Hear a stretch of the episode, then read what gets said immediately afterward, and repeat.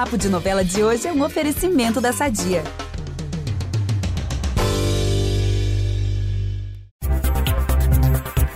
É emoção que vocês querem, então se preparem, meus pantaneiros amados, porque é emoção que teremos hoje.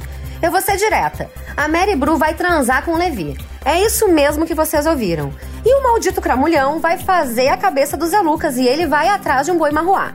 Enquanto isso, o Jove procura pela Juma, que sumiu misteriosamente. E um dos nossos fofoqueiros amados volta a entrar em ação. Fiquem aqui comigo, eu sou a Juliana Lessa e, como podem perceber, tô cheia de novidades de Pantanal.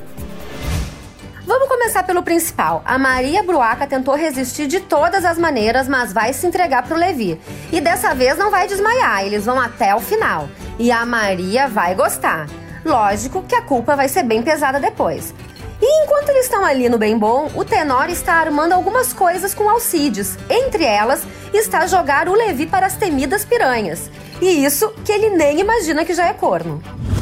E o Zé Lucas, de tanto ouvir o cramulhão, decide sair sozinho pela mata atrás de um boi marroá. Onde já se viu, né, ouvir conselho do diabo? O José Leôncio fica furioso e junta toda a pionada para ir atrás do homem. Quer dizer, quase toda, porque o Jove ele não deixa ir.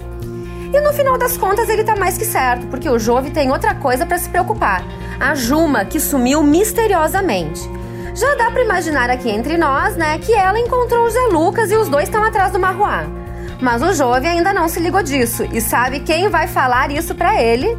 O velho do Rio, que disputa com o Trindade o título de fofoqueiro mais amado do Pantanal. Enquanto eles estão tendo uma DR, a Juma e o José Lucas entram na mata atrás do Marruá.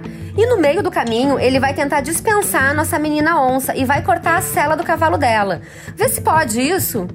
E guardem essa informação, porque ela vai ser muito importante nos próximos capítulos. O Zé Lucas vai encontrar um bendito boi marruá, mas não vai conseguir domar o bicho no laço. E quando ele tiver com a arma apontada pro boi, ele também vai estar tá na mira, sabe de quem? Ha, da Juma, né? Lógico que ela não ia deixar isso acontecer. E o que mais eu posso dizer é que um deles dará um tiro e causará muitos estragos. Por hoje já tivemos emoções demais, né? Então eu fico por aqui. Amanhã eu tô de volta aqui no feed do Papo de Novela e não deixem de acompanhar o nosso hino de novela chamado Pantanal na TV, no Globoplay e no G-Show. Estamos cheios de spoilers e conteúdos especiais lá. Um beijo!